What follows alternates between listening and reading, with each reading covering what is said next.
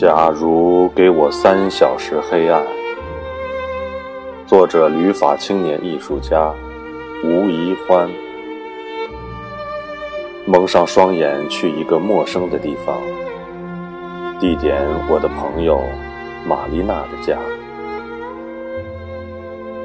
当我用一块布蒙上，我失去了与世界的连接，甚至不敢挪动我的身躯。我一步一步地缓缓前行，用其他感知去接触这个世界。第一感觉是听觉，于是我便听到了一对情侣的争吵声，以及来来往往车辆的噪音。我尝试着去感觉他们的距离，以及他们移动的方向。他们就在我的右手方。我伸着手，但是害怕碰触到行人。我感受到我的脚底与大地产生了连接，这让我想起一部电影《脚的故事》。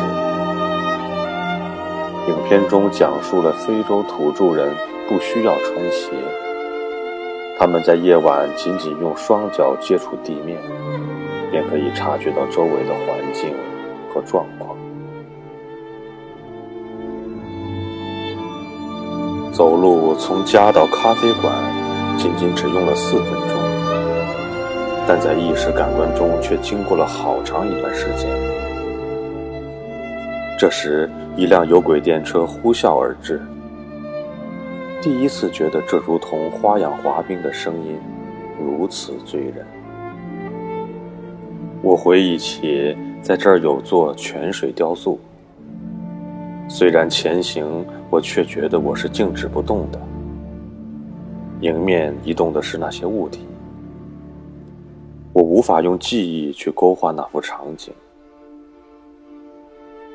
于是我放弃了视觉意识去想象。这些画面逐渐的远离了我。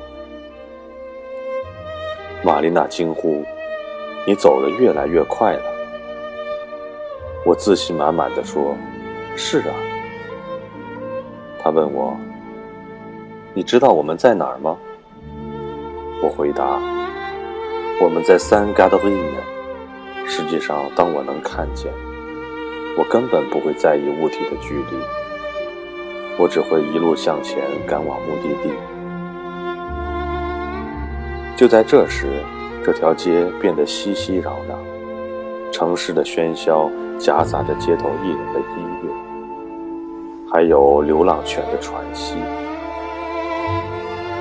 听说，古埃及人的松果体比现代人更大，这也是为什么他们之中的一些人能在黑暗中轻易地感知到近处的物品。来到了玛丽娜的家，她用美食招待我们。我和她开玩笑。说我能感受到物体的颜色，比如说，她家的桌子是咖啡色，椅子是绿色的。接下来，我们要从大剧院那边开始返回原处。实际上，我经常路过此地，但是现在却对它很陌生，因为我们时常会忽略那些再熟悉不过的事物。列车驶来，我朝前飞奔，在黑暗中消除了未知的恐惧和顾虑。就这样冲进了车厢。我下了车，那炙热的阳光亲吻着我的额头。